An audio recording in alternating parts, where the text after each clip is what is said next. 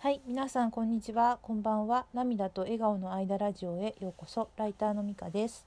このラジオでは日々の暮らしの中での気づきを話しています。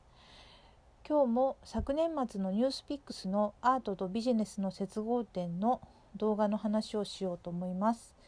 この話については2回目です。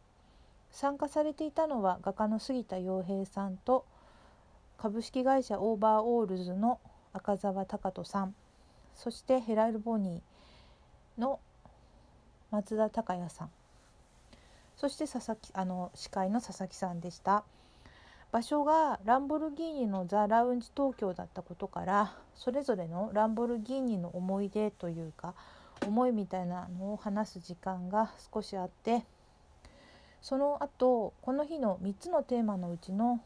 1つアートとポップカルチャーの違いとは何かということをそれぞれの出演者の方が語られていました。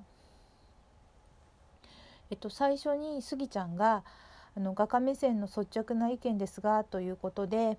アートとポップカルチャーの違いというのは今はほとんどないようになってきてるのではないかと思っているという話をしてくれました。で例えばこの間までファッションブランドと思われていたところが二次マーケットですごく高額で出ていたりとか美術館でアート作品と同然に出ていたりすることがある一方でハイアートだと思われていたものが経費削減などいろんな理由で薄っぺらくなってしまうということもあるので、えっと、その2つの差はほとんどなくなってきていてグラデーション化あグラデーションが多様化しているとも思うという話をしてくれました。でその理由として、えっと、評価する個人やメディアあるいはパトロンと言われる人たちのいろんな評価軸が多様化してきていること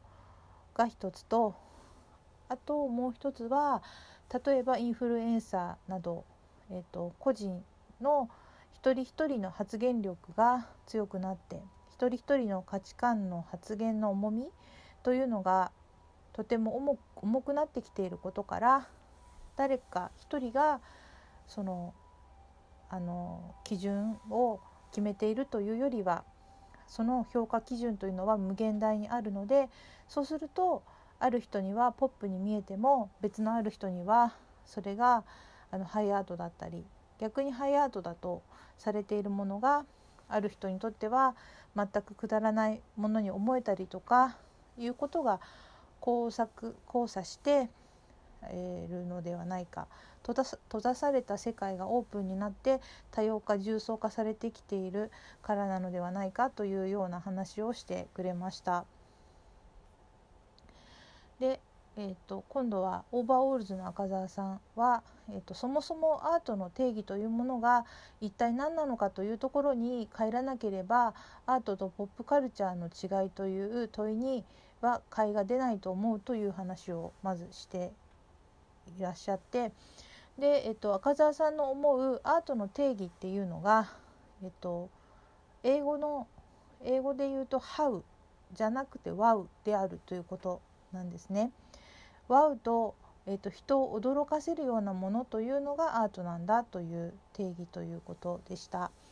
で、えっと、お仕事柄オフィスアートというのをやっているとそれとデザインとの違いは何ですかと聞かれることがあるけれどもその答えの一つとしてデザインっていうのは「How」方法とかそういうものだけれどアートは「Wow」という驚かせることみたいなものなんだということなんですね。で「Wow」というものについてはポップカルチャーだろうがクラシックカルチャーだろうが他のいろんなカルチャーだろうがこれはアートだなというふうに感じると。えっと、そうやってあの作り手のカテゴライズではなくて受け手のカテゴライズで考えるということにポイントがあると思うとおっしゃってました。でヘラルボニーの松田さんはあの杉田さんがおっしゃっていたようにということで自分も境界線というのは本当になくなってきているのではないかというふうに思っているということでした。あえっと、アートとポップカルチャーの境界線ということですけれどもでその例としてオタクの存在というのが一昔前だったらあまりいいイメージで捉えられていなかったけれど今はオタクというのはポップカルチャーでいうと日本の観光資源として非常に大切にされてどんどん輸出していこうとされているし現代アートにおいてもオタクというのが非常に流れを持っていると思うという話をしてくださって、えっと、そう思った時にさまざまな領域というものは現代アートにもなりうるしポップカルチャーにもなりうるのではないかと思うという話をしていました。そして、えっと、だから知的障害のある人のアートも、えっと、昔は欠落って思われていたけれども今は日本の観光資源だよねというふうに言われる時も来るのではないかなと思うということをあのおっしゃってました。で、えっと、一度司会の佐々木さんに話が戻って、えっと、アートの世界というのは一見狭く感じられるのではないかという発言から、えっと、もう一巡してスギちゃんが話がいやスギちゃんに話が振られたんですけれども、えっと、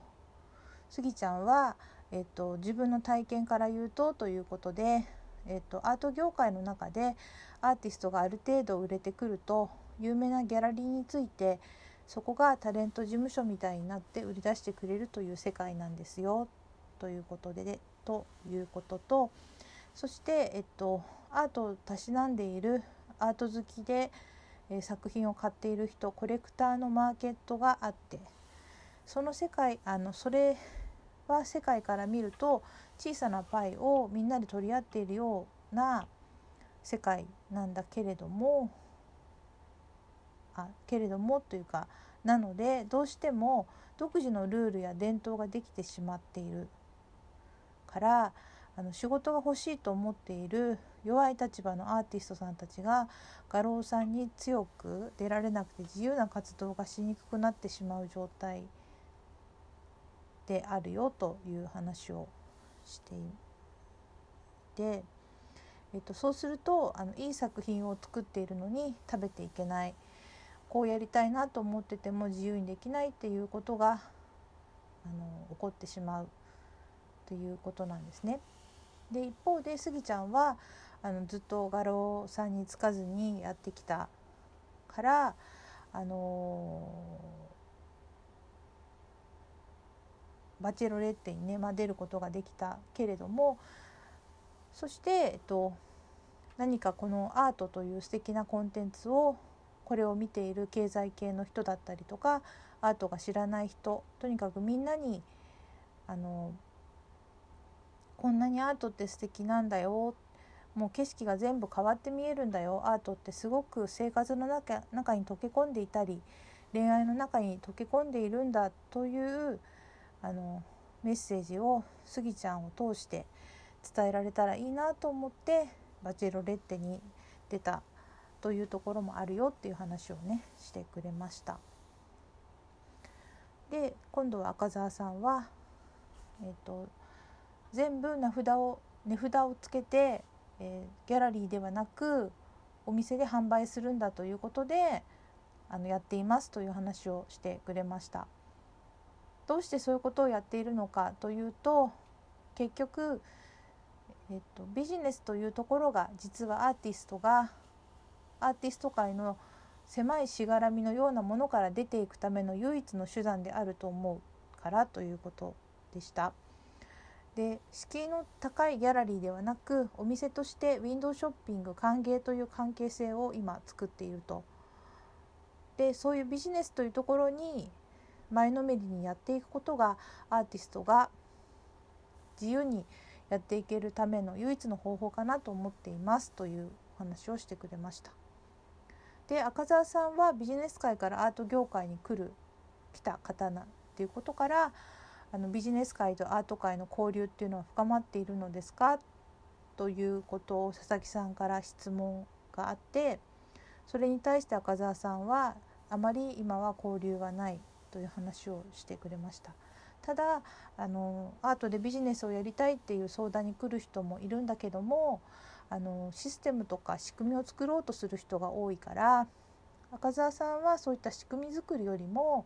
1人のアーティストを年収 1, 万1000万円にしてくださいっていうふうに言うということなんですね。でその理由はプレイヤーがいないのにチームを作ってもしょうがないからその覚悟があったらあの一緒にやりましょうっていうと大抵の人は1年後にはやっていないという状態なのですごく悔しいですという話をしてくれました。で最後松田さんがあのヘラル・ボニーも社会福祉法人という非営利セクターと言われるところと契約を結んでそれを株式という形でやっているそうやってビジネスにした方がなんかワクワクしますという話をしてくれてで契約を結んでいる作家さんは重度の知的障害がある方がほとんどなのであの自分でインスタグラムにも出せないし SNS も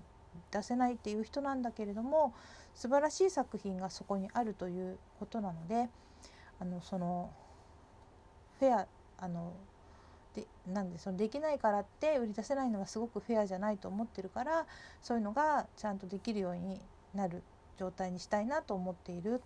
っていうことですね。であと価格設定はあの、売れなくてもいいからということでとにかく最高品質でクオリティが高く世に出してみたらどういうことが起きるかっていうことを最初にねネクタイを2万2,000円であのやったんだけどもそれがスタートでしたという話をしてくれました。で感想としては本当にあのアートとポップカルチャーの違いはないっていうこととかいろいろあったんですけどあの、まあ、それぞれ立場はね違うけどあのもっとアートを一般に広めて一緒に世界を楽しいものにしていこうとしている思いは似ている気がしました。ということで今日のラジオはこれで終わります。今日も最後までありがとうございました。さようなら。